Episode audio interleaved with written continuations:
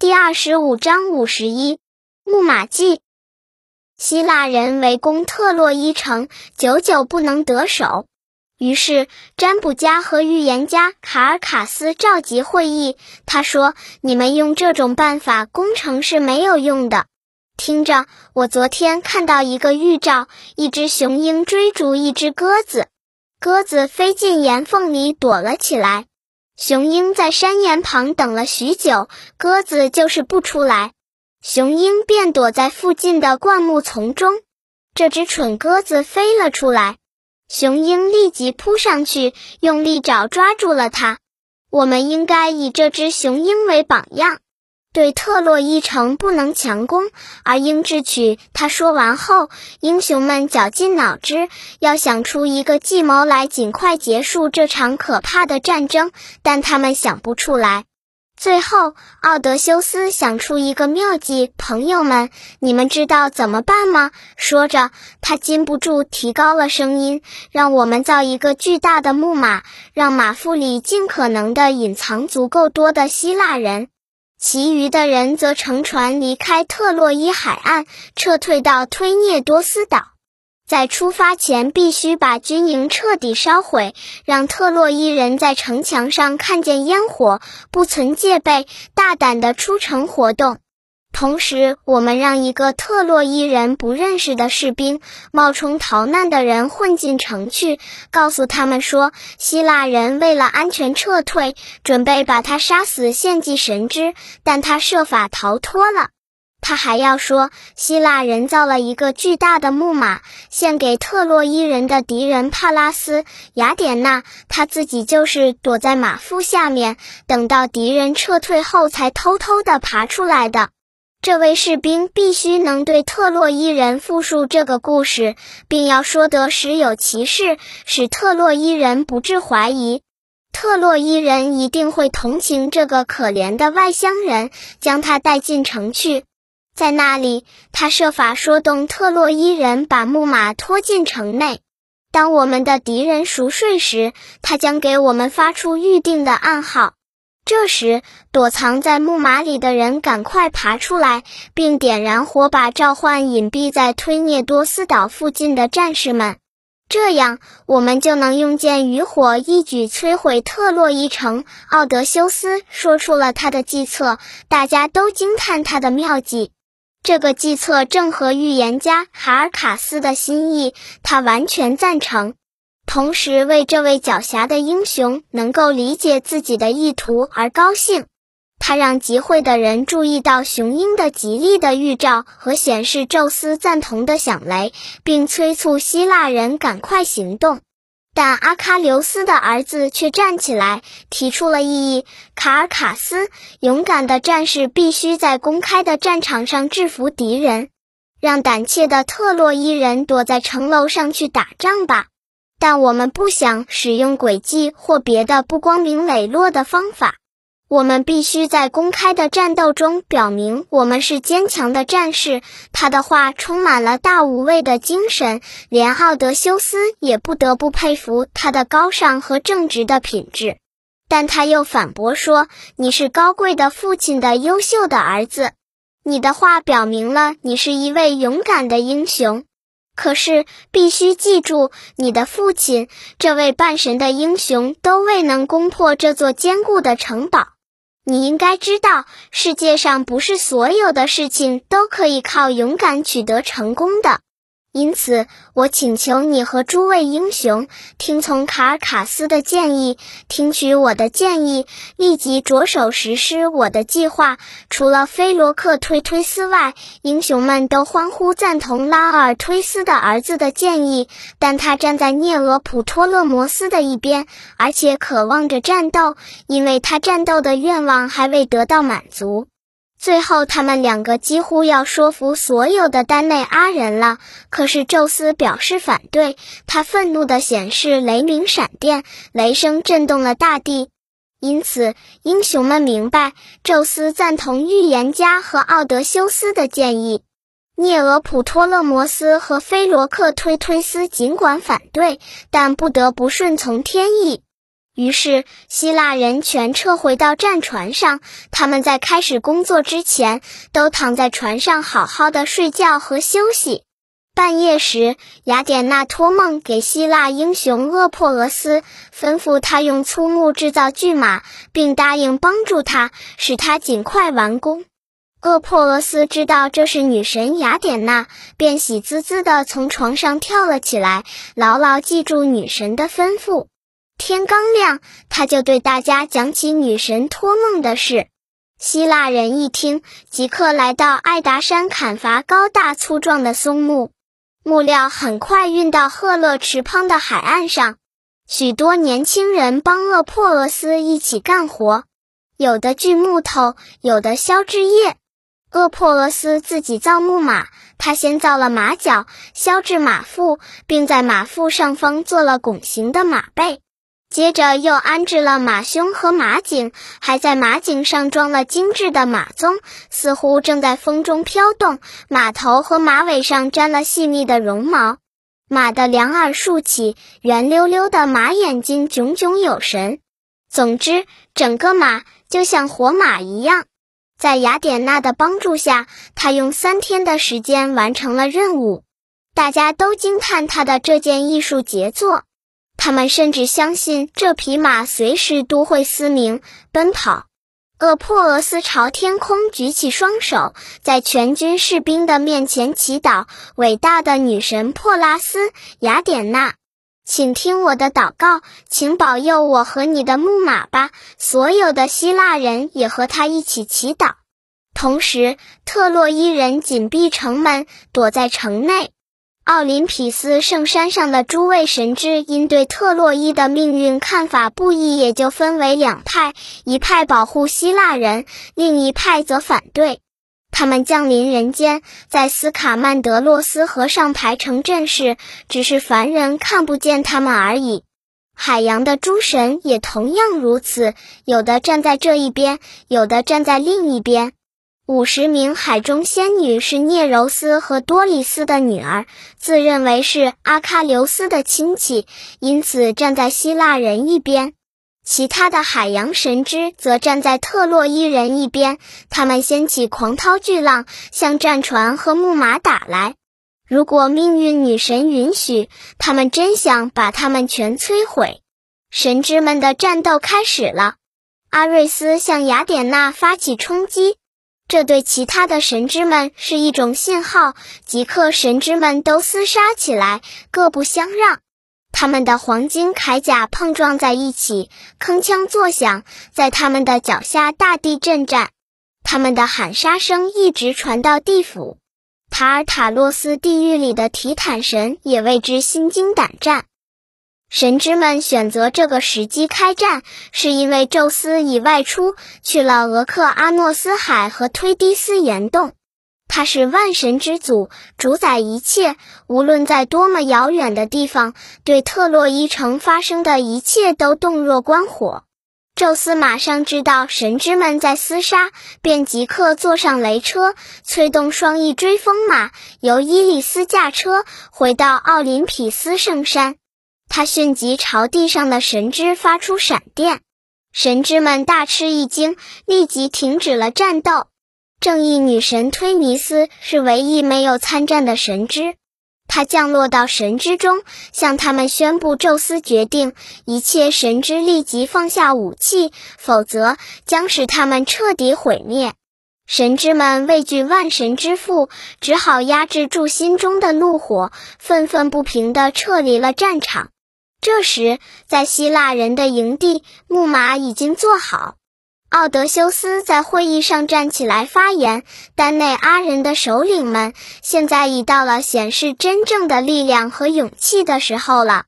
因为现在我们得钻进马腹，躲在里面度过一段没有阳光的日子，迎接光明的未来。请相信我，钻进马腹比面对敌人作战需要更大的勇气。”因此，只有最勇敢的人才能做到。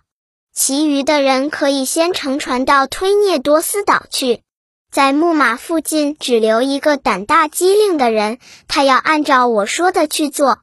谁愿意担任这一重任呢？大家迟疑着，没有一个人敢站出来。最后，希腊人西农挺身而出，他说：“我愿担任这一任务，让特洛伊人折磨我，让他们把我活活烧死吧！我已下定了决心。”他的话受到大家的欢呼。可是有些人却说：“这个年轻人是谁呀？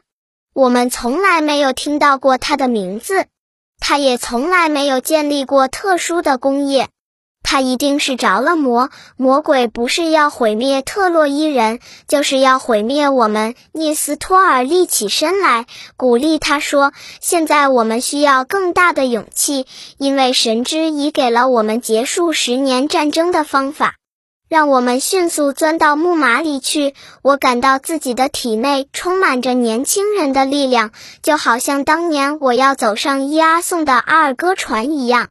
要不是那时珀利阿斯国王不让我上船，我一定参加那次远征了。老人一面说，一面想首先通过木门跳进马腹。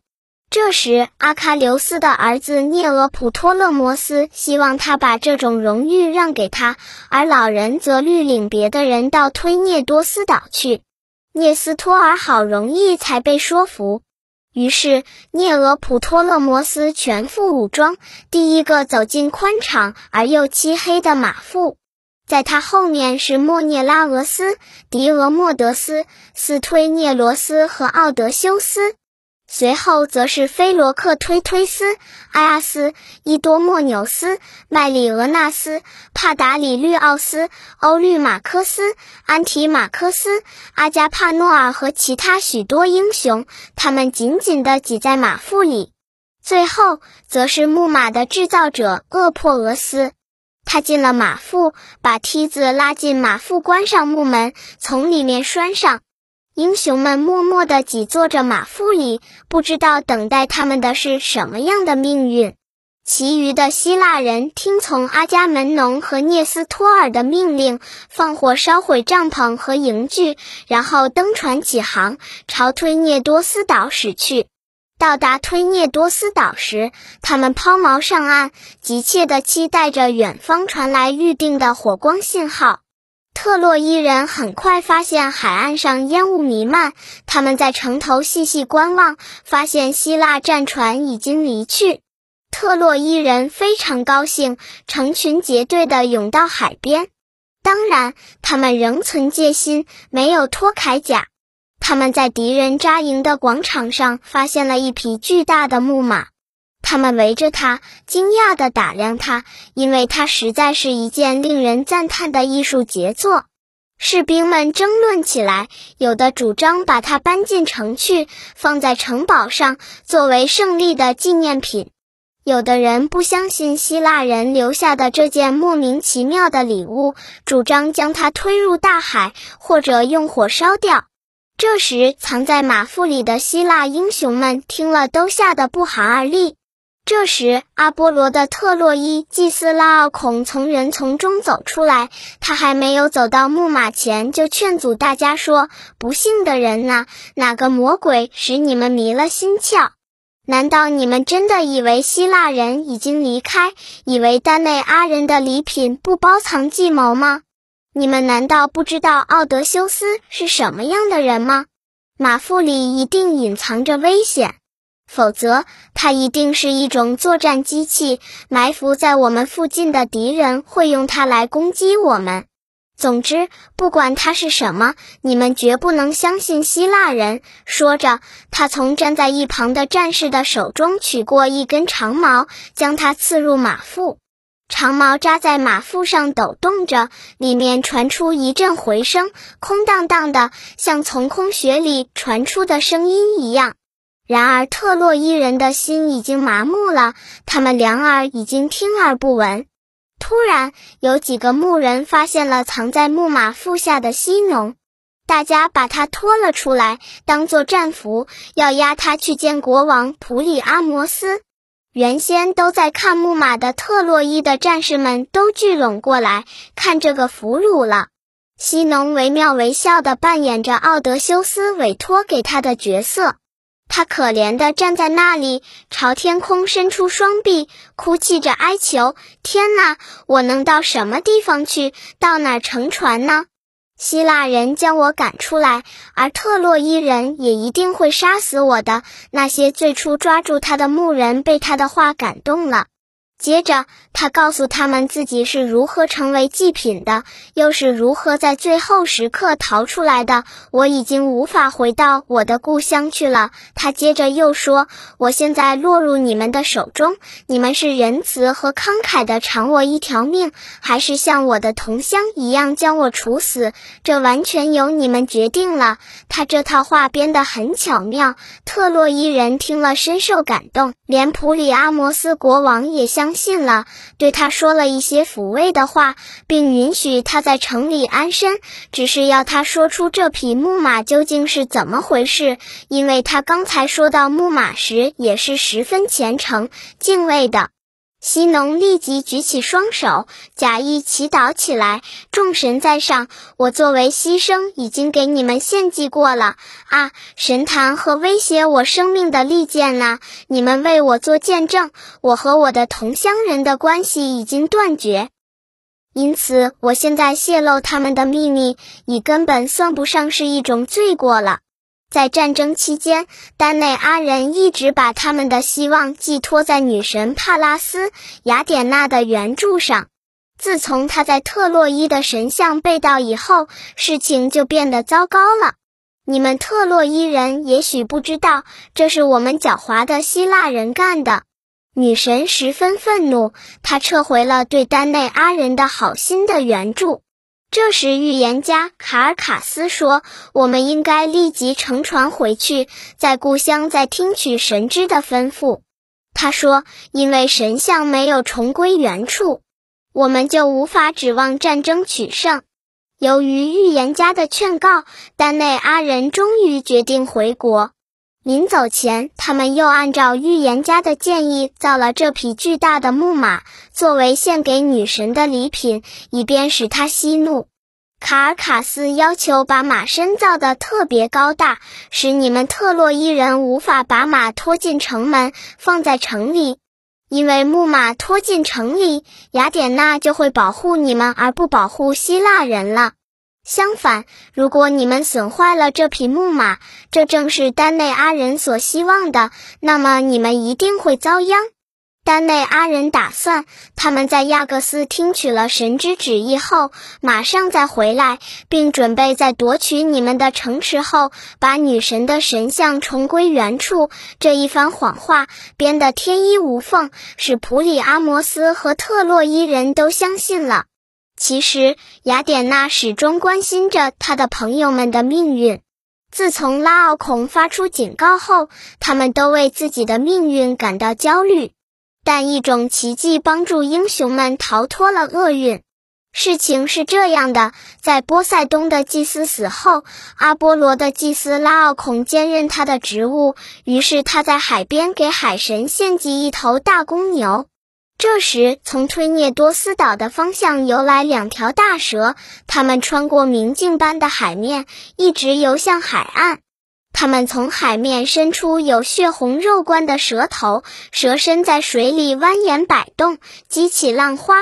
它们游上岸，吐着信子，滋滋叫着，火焰般的蛇眼闪着可怕的光。仍然围着木马的特洛伊人吓得面如土色，掉头就逃。但这两条蛇微一游到海神的祭坛前，拉奥孔和他的两个儿子正在那里忙着祭供。毒蛇缠住这两个孩子，用毒牙狠狠地咬他们柔嫩的肌肉，孩子们痛得大声吼叫。他们的父亲拉奥孔抽出宝剑，急忙奔来，但毒蛇也把他缠住了。他刚用斧头砍杀的那头公牛，鲜血淋漓的从神坛上奔逃出来，哞哞的吼叫着，甩落了脖子上的斧头。可怜的拉奥孔和他的两个儿子，终于被毒蛇活活的咬死。这两条毒蛇一直游到雅典娜的神庙，盘绕着躲在女神的脚下。